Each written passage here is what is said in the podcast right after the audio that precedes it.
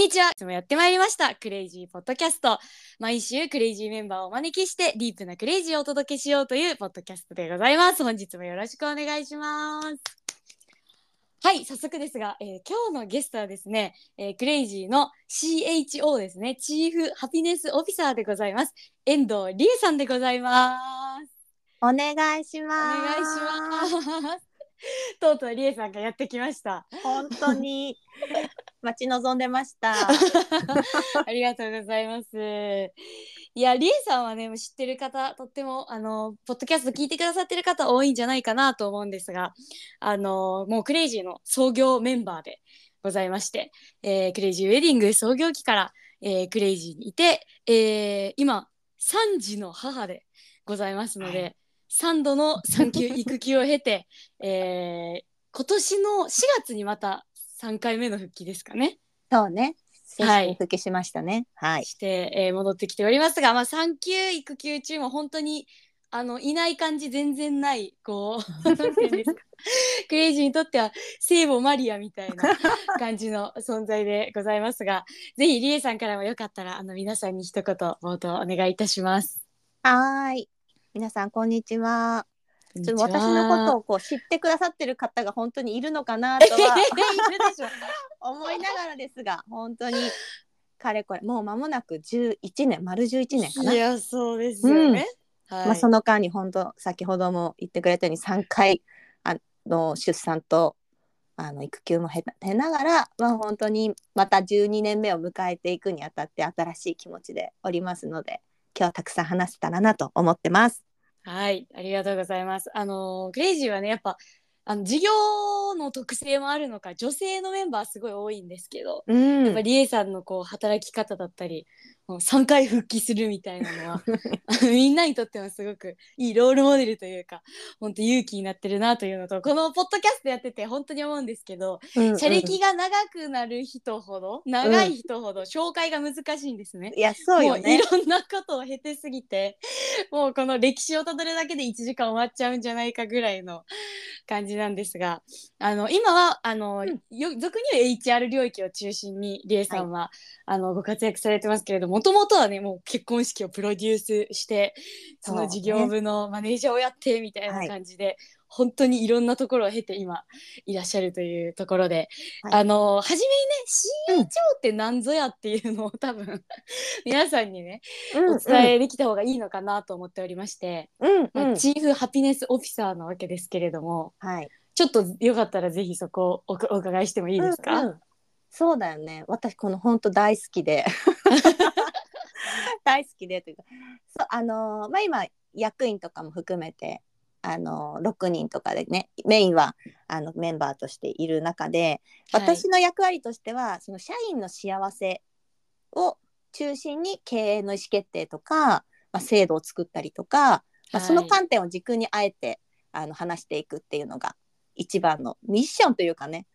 うん、あのところかなと思っています。うんいやん。本当に、なんて言うんですかこう福利厚生みたいなレベルじゃなくりえさんは、うみん、んなの幸せを願ってるわけじゃないですか。いやそうなのよ本当に。大好きだからね みんな本本当にみんなの母みたいな感じだなと思ってるんですけどこうじこう事業部をやってた時と当。今こう責任というか責任がいわゆる、あのハピネスオフィサーなんで社員の幸せとか、うん、こうそういうものに変わってきてるとは思うんですけど、うんうん。実際それが変わって何かこう、うリエさんの動き方とかうん。考え方で変わったことってあるんですか、うーんいい質問だね。でもね考え方とかはやっぱ変わらなくて、ずっうんと昔からなんかその肩書きがなかっただけでやっぱり最終意思決定の時とかチーム作りにおいてはメンバーの幸せとか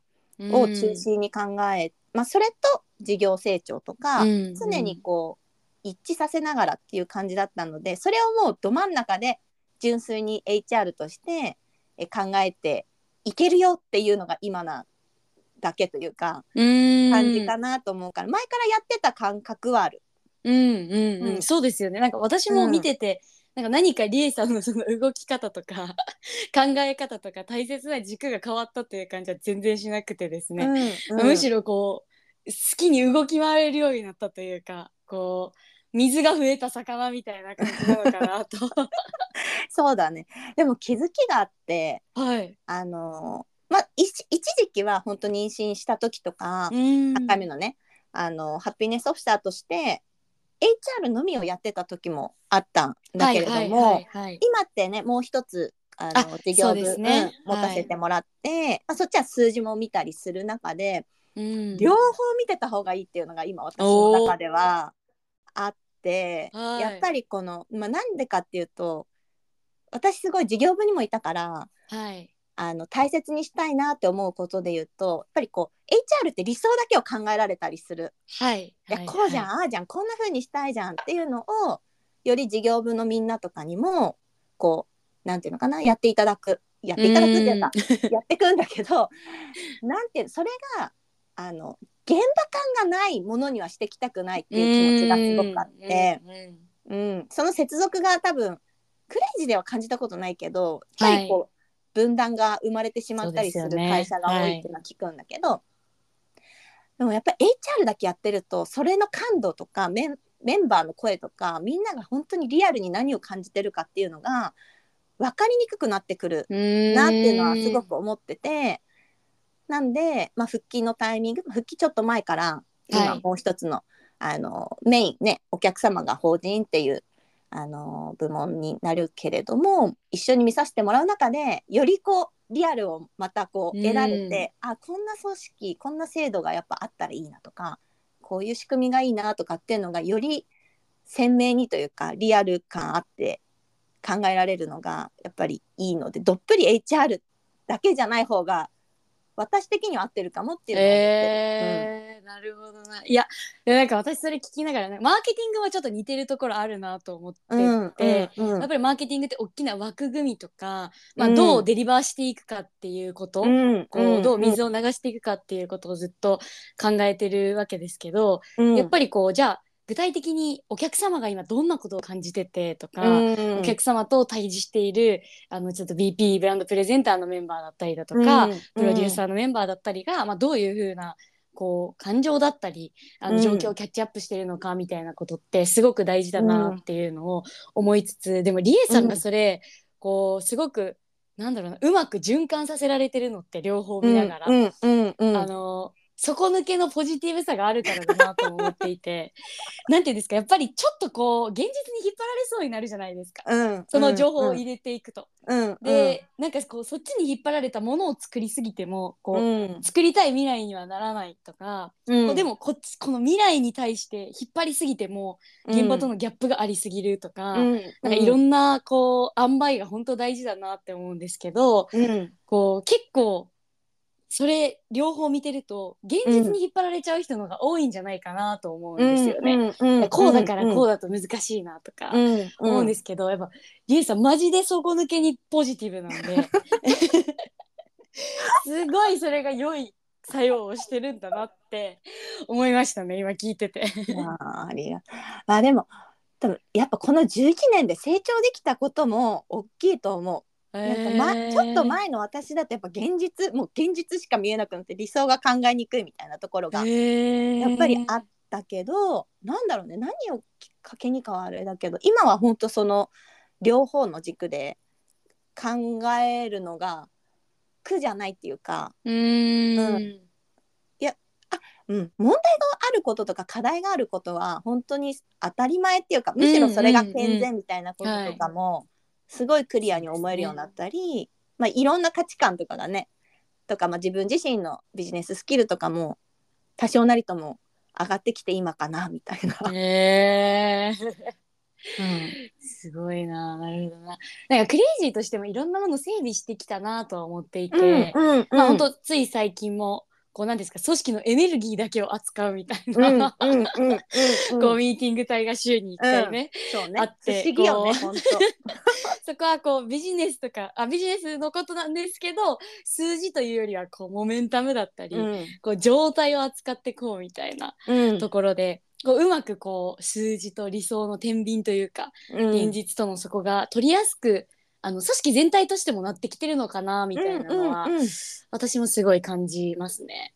そうだね。なんかほんと一つになっていってる感じするもうんね、ーん。それもすごい大きい気がするな。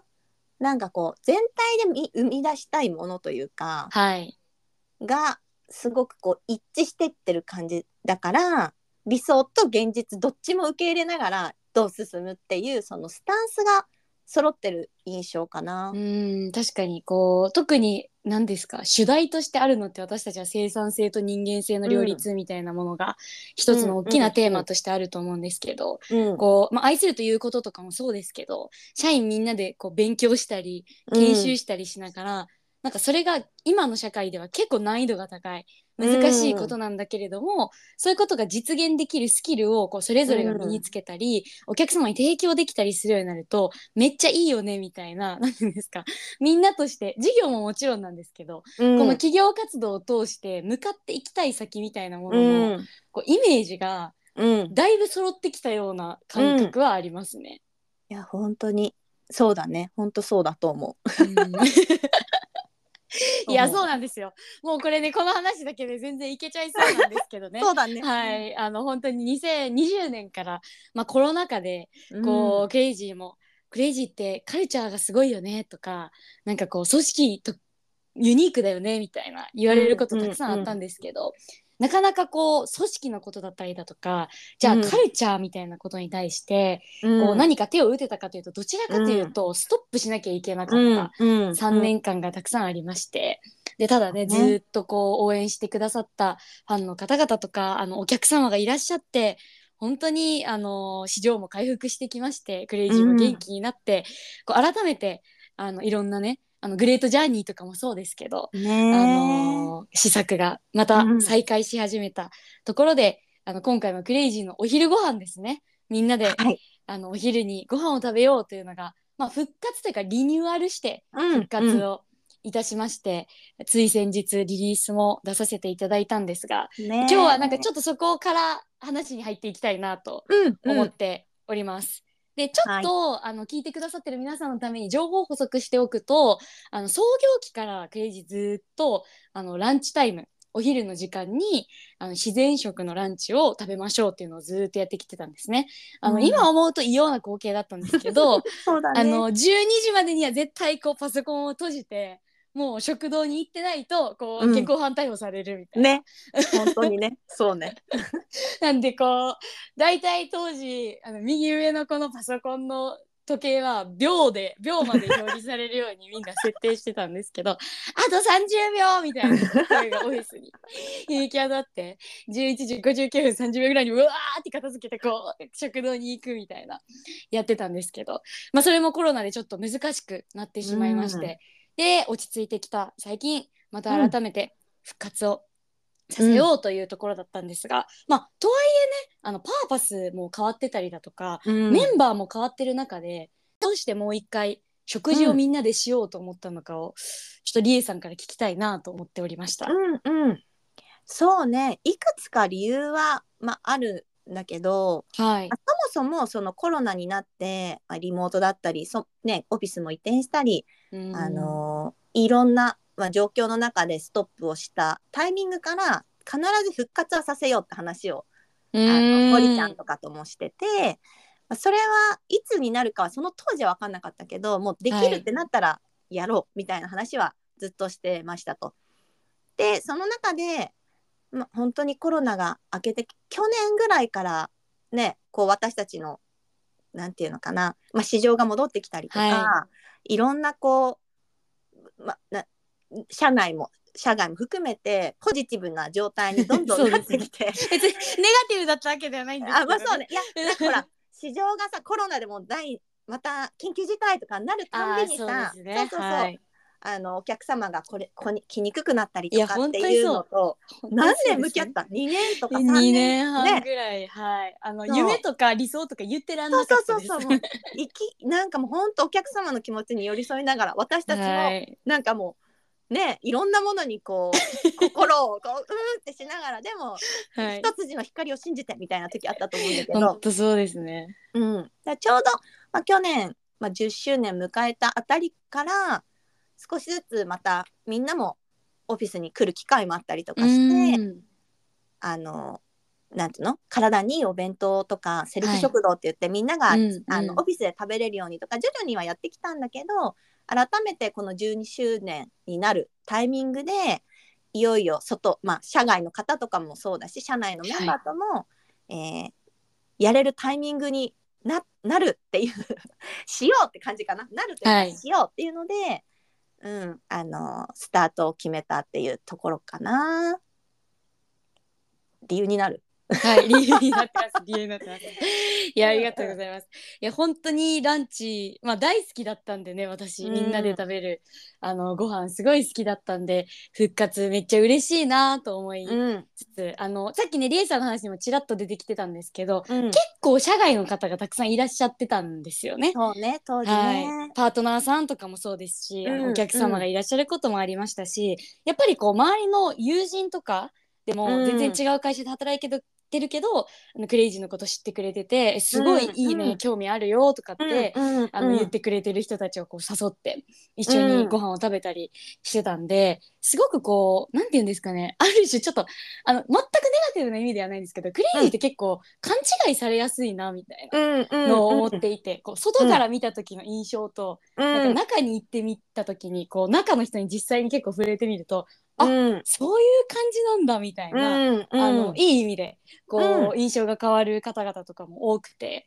こうそういう機会がまた復活できるのはすごくいいなと思ってるんですけど、なんか改めてクレイジーにとってこう食卓を共にするってどういうこととして私たちは捉えてきてるんですかね？そうだね。あのあ、さっきミッキーからも言ったようにアップデートしてっていう話があったはいんだけど、もともと創業の時からやってた時は当時はもう健康、まあ、経営の優先順位に健康を一番上に置いてたこともあって、本当に社員のみんなの健康を願ってスタートしたのがこの食事であったところから、今回は、まあ、時代の変化とか私たちのまあ成長とかライフスタイルとかにも合わせて、えっと、そのままではなくてうんあの今回、まあ、健康っていうのはもちろんねベースにはある考えではあるんだけどそれよりはあのなんて人と人としてこうつながり合うそれを、はい。あの私たちはコアでつながるっていう言葉表現とかをするんだけれども、なんかこう本当にいろん、まあ、自然体でねいろんな話ができてビジネスの中での同志というよりは一人の人間としてつながっているということをか感じられたりとかあとはご飯をただ食べるっていうための時間ではなくてやっぱりこう心身ともにというか エネルギーをチャージする場というような私はね認識をしてて、はい。まあメンバーと話しててもお腹いっぱいかなんか胸がいっぱいになったみたいな。ご飯食べる量が少ない食はいっても満たされるっていうのはそういうことだろうなとか思いながら、うん、感じているかな。やっぱ人と人とがすごいつながり合っていくことって今特にコロナを経て孤食とかも増えたりとかうん。ねあのなんだろうな雑談も含めてだけどする機会が減ったりしてる中では、この本当ご飯という、まあ、一つのこう手段なんだけどそれがとてつもなく、あの人とのつながりや愛情を感じられたり温かさを感じられるそんな機会になるんじゃないかなっていうのを思ってるかな。うん。いや本当そうですよね。こう普通にリモートとかしてるとお昼とか、うんこうやっぱどうしてもパソコンの横にご飯を置いて。そうだよね。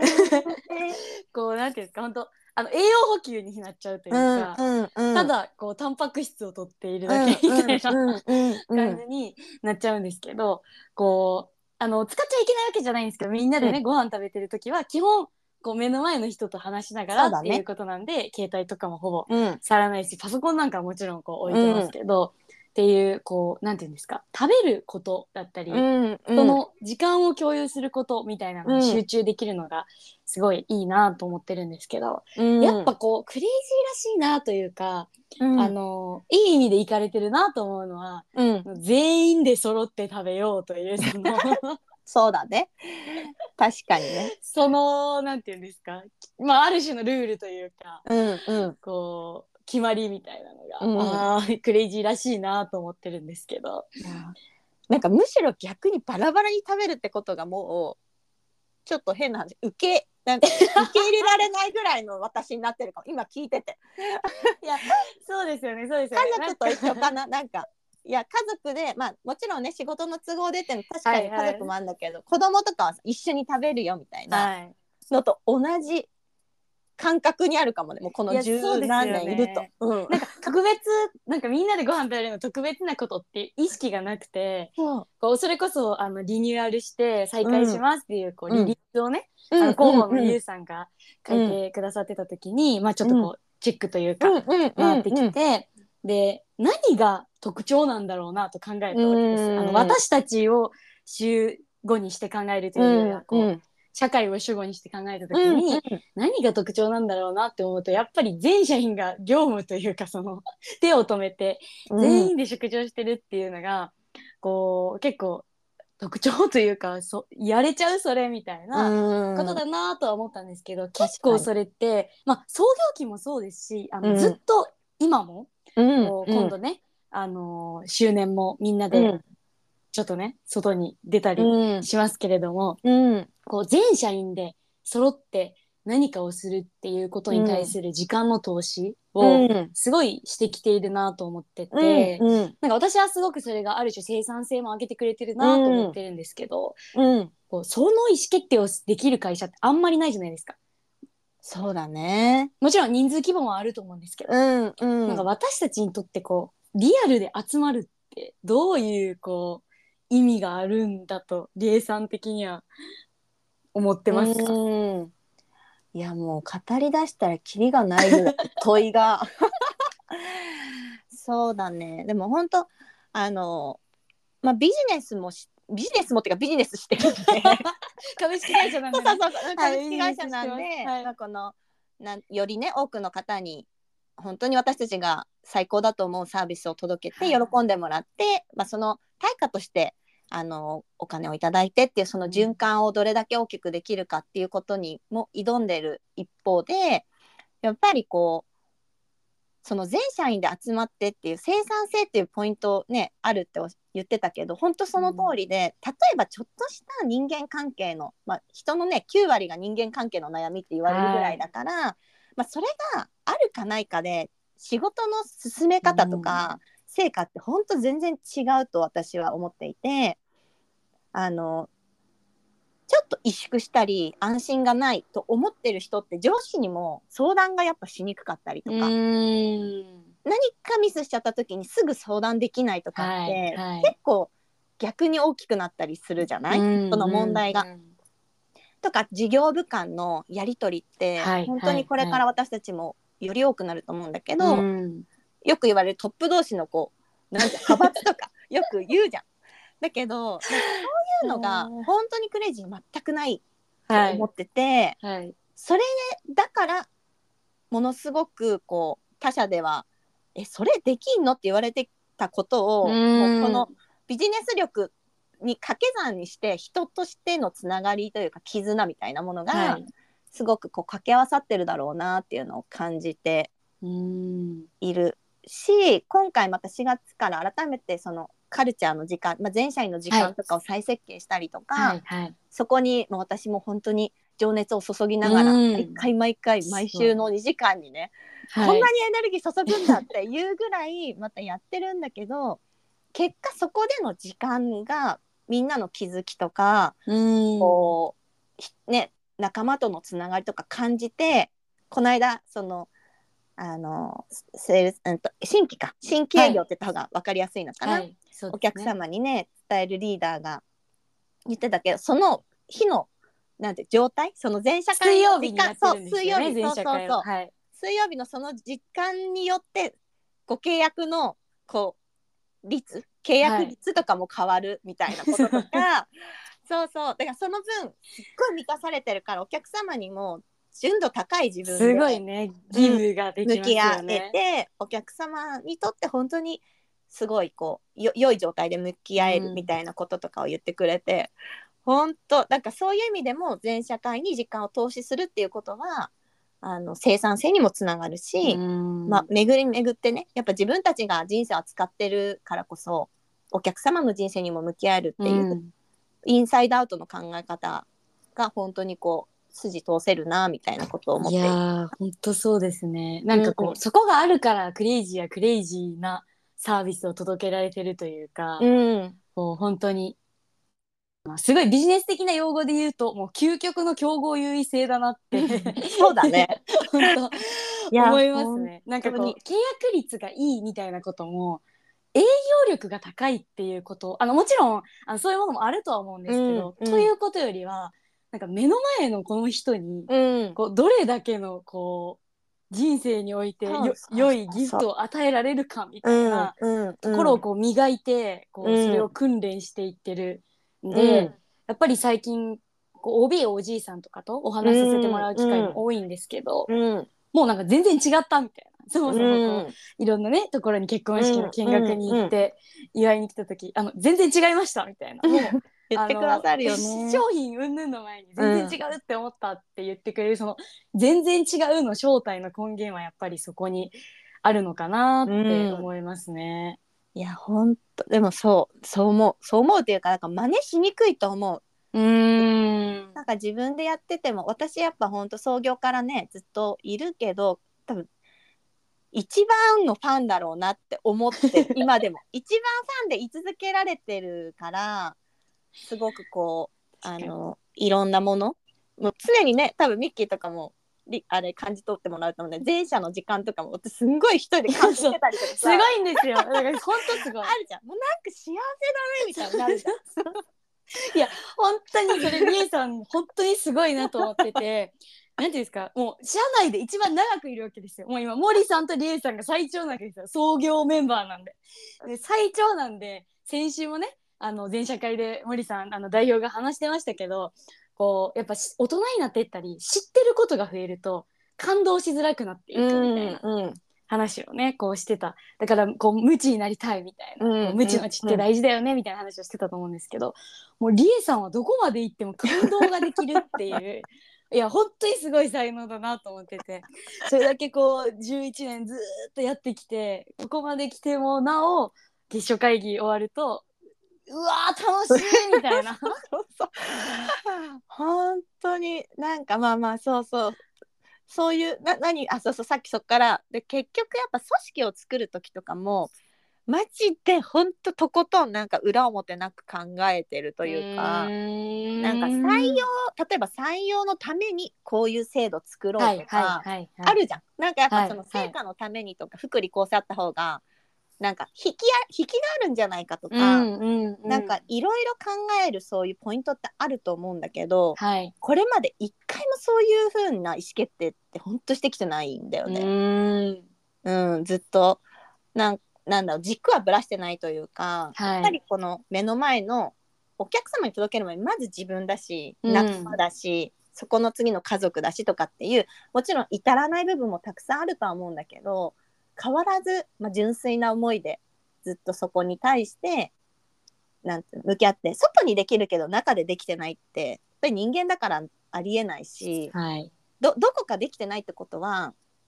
そなんていうのどっかね。やっぱりこうお客様にも絶対どこかボね。ボロが出るっていう表現はあれだけど はい。から本当枝葉とか小手先っていうよりはもう本当にこのコアの部分からちゃんと、あの伝えて、まあ、誠実に勝るスキルはないってよく私もいろんなことがあるたびに心に誓うんだけど。そうそう。そこはだから真似しようと思っても今から真似するのすごいあの大変だろうなっていうこととか思う。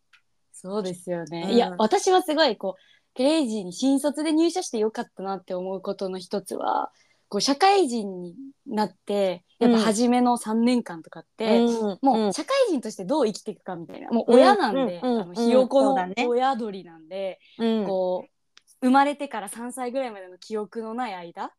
に、うん。あい愛着形成がされたりだとか、うんうんその子のベースのこう気質みたいなものができていくのと同じように、うん。なんかやっぱどうしてもその3年間での社会人としての気質というか、うん。もうベースとなるものってできるんだろうなって思った時にやっぱさっきのリエさんの話じゃないんですけど徹底的にスキルよりスタンスっていうのをこう、本当 そうだね。新卒時代あのそれを直接的に言われるわけじゃなくもう基本的にフィードバック受けるのはスタンスみたいな、うん。こう何かがうまくいってないとか、うん。なんかこのスキルをつけなさいみたいなことっていうよりはもう永遠にスタンスに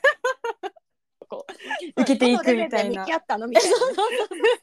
本当にそうで。なんかだからこうやっぱ生き様とか生き方とか、うん自分の日頃の人間関係がやっぱ仕事にも出ちゃうっっていうことへの実感だったりだとか、うんなんか自分の中で感じてる違和感とか、うん。こう例えばさっき例にもあったようにこう上司との間の例えばこうや,、うんやりづらさとか、うん。なんか圧あるなーって思ってるみたいなことに対してスピーディーに気づくみたいな、自己認知みたいなことがすっごいそれでこう訓練されたなと思っていて、うん。こうそれをベースに仕事をしていくっていうことを本当にこう身につけさせてもらったなっていうのがあクレイジー新卒入社する価値だから結構おすすめだよって今の。おすすめだよ聞いてる方。いや本当に思ってるんですけど。いや本当にそれはあるなって思いますしなんかそれを磨いていくって本当1年とか2年とかでできることではある種ないなとも思ってい一緒だて。よ。本当一緒。一生ものだなって、それって多分家庭になってもうんそうな家族とか、うん。こう自分のプライベートにも反映されるものだなってすごい感じてますね。いや本当本当そうです。ね。いやー本当にね。あの新卒の子たちにはめっちゃおすすめしたいって最近思ってるんですけど。いやー本当そうですよね。だからそこがすごく特徴的というかけ稀有だなって思うポイントうん。ですね。やっぱある種、ね。あの新しく入ったメンバーが全社会のシェアの中であのなんだっけな今まであて転職する前は、うん今まではこうビジネス人格で仕事をしてたみたいな。からあの人間としての自分にこうクレイジーに転職してきてから話しかけられすぎて、うん。なんかどの人格で返せばいいのかわかんないみたいな。ねいるよね最初カルチャーギャップでみんなね結構そこぶち当たったりするよね。で、まあ、そうなりたいって思ってるけどなんかこう、もう癖づいてるからうん。まだわかんないみたいなのとかもあったりすると思うんですけど、生きると働くを分けないみたいなことがうん昔はありましたけど、なんかその言葉を言うとワークライフバランスのそのなんていうんですか働くことと暮らすことみたいなのをうんごちゃ混ぜにするっていうふうに受け取られると思うんですけど、両方にポジティブフィードバックがあるっていうことだと思ってて、うんなんかより良い仕事をすればより良い生活とかより良い生き方とかより良いプライベートの人間関係になっていくし、より良いこう暮らしをしていけばより良い仕事になっていくっていうなんかここを分断させないみたいなのがうん。すごくクレイジーの考え方。だからこう全社で集まる時間にとかそのお昼ご飯に時間を割いても、こう生産性が上がるっていううん。仕組みになってるんだろうなと思いますね。いや本当に。本当そうですね。うん。いや本当。ねその7月にもそれこそ3日間。はい研修ですね、よはい。要は人としてしっかり成長するっていうことで少しねお時間をあのストップさせてもらってっていうところもあるんだけど、必ずそれがお客様だったりサービスに還元されるという確信があるからやっぱりやってる。うん。うん。しもうほんとそれやり続けてきてるからね。いやー本当それが一番の人生のご褒美だなって思って。言ってた。ね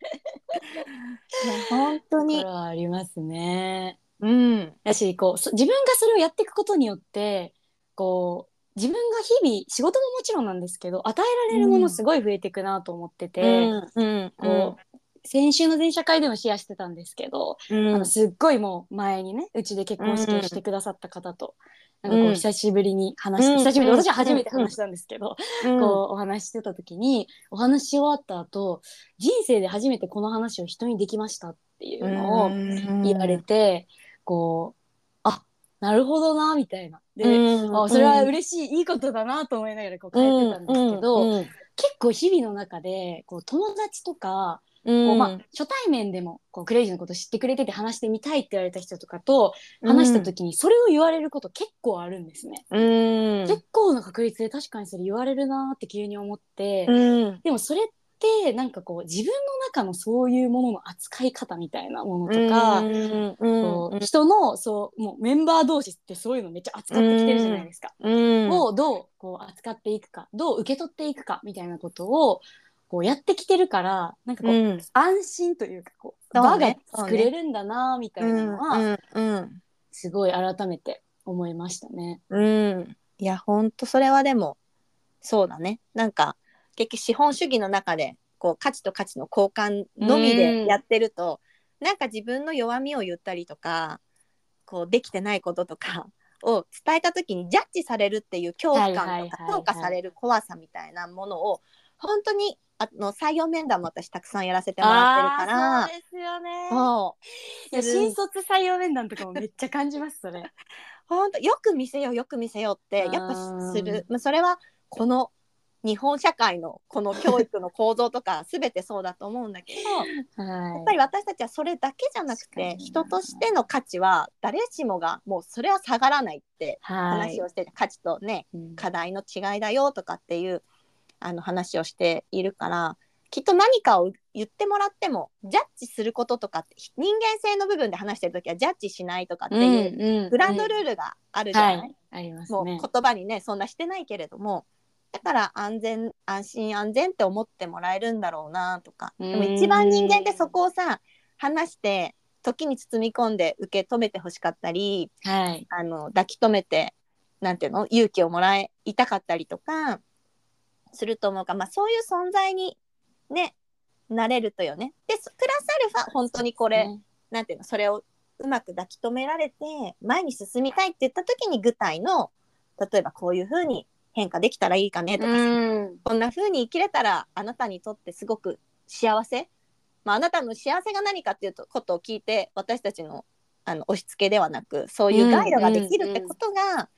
すごいこう社内でずっとやってきてるからうんできるんだろうね。いやー本当そうだと思います。うん。なんて言うんですか？クレイジーで身につくスキルってバナナの皮をむいてそうね。バナナとかトウモロコシ玉ねぎとか玉ねぎ玉ねぎ。あそうとかそういううん。こうのを剥いていくみたいにこう全部こう脱いでいくみたいなうんうんうんねやっぱ上手くなればなるほど変化変容しやすくなるみたいなのはうん。すごくあるなと思っていてやっぱり合宿とか研修もまずそれからやっていくじゃないですか。うん日々の中で、うんこうそのついてる皮をこう剥がしていって、でこうオープンになったところでじゃあどう上がっていくんだっけみたいな、うん。変化していくんだっけみたいな手放すんだっけみたいなのをすごい扱ってきてると思うんですけどうん。やっぱりまさにね採用とかってなってくると皮がいっぱいですよね。本当に。だからコンコンみたいな。なんか私たちはさスーツとかじゃないからだけど、もうやっぱり一般的にはすごいスーツ着ていかなきゃみたいな概念とかもあると思うからそういう時はまずね本当に笑わ笑かせるというか もっとリラックスしてみたいな全然本当もうあなたを見せてってすごいしながらうーあのんやったりしますよ。いやー森さんもよく言いますけどね私たちは人格者になろうとしている。そのいわゆる悟りの境地に行くことによって欲とかエゴとかそういうものを捨てようとしているわけではなくって、あのうん。うん。組織の方向性としてはね、うん。あのしているわけではなくって不完全な人間だという前提の上でどう生きていきたいのかということを、まあ、一人ではなく仲間の力も借りながらやっていくんだっていうことを、こう実践してきているわけですけれども、非常に完全な人間であることが社会では求められるんだなっていうのを、こういろんな人を見てて思いますねそのそういう時に。いやでも本当そう。今こう語れてるけど私も社会人1年目の時の目標って自分を好きになるって。えー、リエさんが？いや本当に。で今もう思い出せないぐらいのその感覚なんだけど もう何十年も前なんで。でも当時の社長に「リエはそのままで素晴らしいよ」って本当に言われたけどいやいやいやそんなわけないでしょって受け取れもしなかったぐらい完璧主義というか自分のできないこととかやっぱ認められなかったりとかうん。隠そうまあすごい丸見えだったんだなって今思うとね だけど。見える人が見て見えるね人そうそう丸見えですよね。けど、まあ、えーそう変化をし続けてきて今だからなんかそういうねこと出会ったりしてもすごいこう気持ちも分うかる。んうん共感できますよね。でも、うんなんかそれはすごいリエさんとは年数が違うんで私は全然こうなんですかまだまだ道すがらだなってすごい思うんですけど。うんでもうん7年とかでも全然別人だなって自分を顧みて思うことはたくさんありますね。いやもう本当そう。この間もでも採用面談ではい。いろいろ話しててね過去はいのこう承認がまだしきれてないけどはいはいはい。できてますっていう話とかをしてた中であのできなくていいよっていう話とかをしてたら、うんうしたら最後途中からポロポロって涙しながらなんかいろんな思いを話してくれてうーん。もうなんていうの母みたいな気持ちになっちゃうっていうか もう今気づけてよかったじゃんみたいな,、うんなんか人生無駄なこと本当ないからうん。あのどう変わったらいいんだろうみたいな話とかもあったんだけどいやもううどんな意味だったか考えてごらん。みたいな絶対よかった、うん。そう願ってるから今出会えてるからうん。必ず良くなるよみたいな。最後ハグして、うん。頑張んなみたいな。ね。すごい採用面談。お手紙とかくださってね、えー。その後なんかわざわざ戻ってきてくれて。本当になんかね。もうパなんか勇気というかななんていうの？もう全然誰にでも思っちゃうそうやって。誰と話しても良くなりたいと思ってるその可能性に感動してさ、いやーすごい。でもなんて言うんですかうちって結構うん。例えば、あの採用を受けてくださってて、うん。最後ジョインすることにはならなかった方とか、うんうんうんあとはあの結婚式の相談来てくださって、うん。最後あのうちで結婚式あげることにはならなかった方とか、うん。もうなんかめちゃくちゃファンでいてくれたりこう長い時を経てまたこううん別のお客様として帰ってきてくれたりりがあるわけじゃないですか。なんかそれってすごいこうなんだろうなその今のりえさんのおっしゃってたような関わり方だったりだとか,、うんうん。別にそんなそれを狙ってそうしてるわけじゃないじゃないですか。っうんていうのが本当にこうなんだろうなすごい影響を与えているというか。うん。そうね。でそこはなんていうのルールとかないじゃん。うちそこに対してうのん。マニュアルとかもないし。はい。ただやっぱ目の前のさっきの話じゃないけど目の前のこと物事にどれだけ本気で関わったりとか、あの向きう合うかみたいなことをそれを周年だったり全社会議であったり日々のミーティングだったりメンバーだったり、まあ、今回で言うと採用の面談だったりって全てにそうで最後は自分が本当に良いと思うことを選択するというかさ相手にとってもうん自分にとってもっていう結婚式でもそうだと思うんだけどはい。これをしたら絶対になんかこういいというか、まあ、パーパスだったりブランドメッセージとかもそうなんだけどみんなねそこに共感してるからその人の可能性に光を当てていくみたいなこととか含めてあのクレイジーの遠藤とか池田はいとしてっていうよりも、もう遠藤としてもうそこでっていうさ もうそれで生きなさいっていうことがあるとしたらルールかもしれないね。確かに確かに。そこでもあーそれは本誠実だ当そうですというかね。あもうこれがベストだと思ってやって何かあったらそれはもう何かあれば責任取りますよっていう。でもなんかこうこうじゃなきゃダメかなとか。なんかそうじゃなくてなんかまっすぐな気持ちじゃなかったらそれはそもそもそのスタンスがどうなのっていうね。話なんかこう、クレイジーの例えば私だと池田瑞希っていうものを突き詰めていった時には、うん。結局池田瑞希として立ってるっていうことのなんかこう結論になっていくというか。クレイジーの私はどうあるべきだろう。結果私として立ってることだうなん。みたいな、それはすごくあるなと思いますね。うん。だからよくさなんかきキラキラしてるねっていう表現というかさみんな意思があるねみたいなのって、ねやっぱりなんか自分としてどうしていきたいかとか、うん。何が理想かっていうことを、まあ、常に問うたりとかみんなで話し合ったりとかしながら、まあ、一人の人間としていてそれが結果集合体として見るとクレイジーだっていう感じだから、うんきっとなんか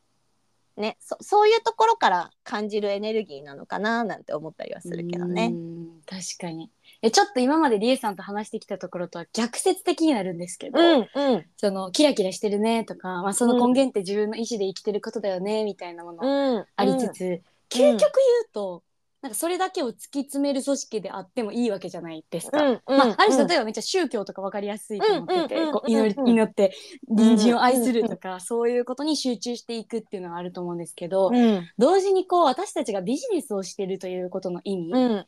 がすごくあるるなと私は思っていて、うんやっぱりクレイジーって仲良さそうで、うん。こうなんか優しそうな人たちがいっぱいいるとか、うんこう人間関係いいよねみたいなうん印象を持ってもらうことが多いと思うんですけど、うん。なんて言うんですかね。なんかそこが目的ではないというか、うんうそうね。う楽しくサークルをするために集まっていないという前提で突き詰めていった結果そういう状態があるみたいなうんことだなと思ってるんですけど、うん。なんかそのビジネスがクレイジーにおいて、うん。すごい大事であることの意味ってうん。リエさんはどういうふうに捉えてらっしゃいますか？そうだね。私まあでも自分の命かけてやってるから世の中にインパクトというか、やるからには必ず社会とか、まあ、地球とかに対してあのよ良いことって言ったら良い悪いもさいろんな定義があるけれども、はいはい。価値あるものを生み出したいっていうのは個人的にはすごいある。うーん。うん、しあのもともとなんていうの私さこう愛とか語ってるんだけどはい。もともとは本当体育会系バリバリのもう本当バスもケットバスケットボールはい。全もうこれこれも何年も前なんだけど私のこの価値観というか多分人間性が育てられたのはバスケットで、まあ、全国優勝を狙う狙うぞみたいない。なんかその成果出すってこともすごい好きなんですよ。うんうんうん。だから、まあ、クレイジーっていうのは一旦個人で話してるとはい。そういう意味では仲良く終わるとかじゃなく成したいもののために自分自身の大事な時間や、